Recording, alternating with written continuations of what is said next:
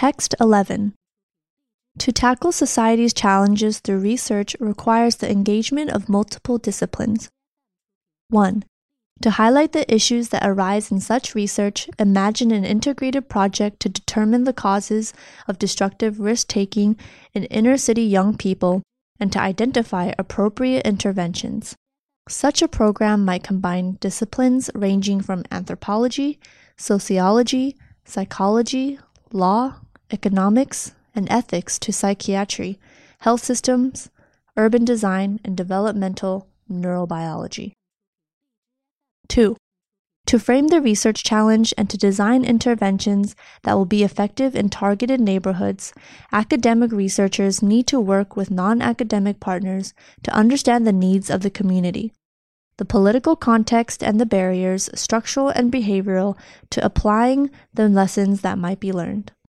The researchers would also need to learn how colleagues from other disciplines approach the issues and frame the research questions in a mutually acceptable way.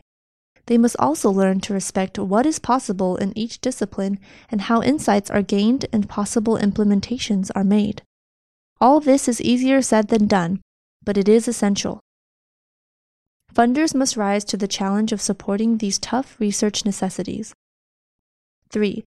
That means having enough of an overview of a project to oversee the selection of peer reviewers whose individual perspectives will inevitably be narrower than those of the project.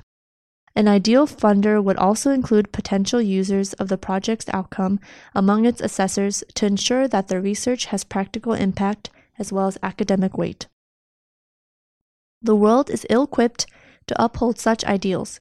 For example, a paper published in Nature provides evidence that multidisciplinary research is less attractive to funders than single discipline research, the work is based on an analysis of grant applications to the Australian Research Council, but there is every reason to believe that the conclusion can be generalized. 4.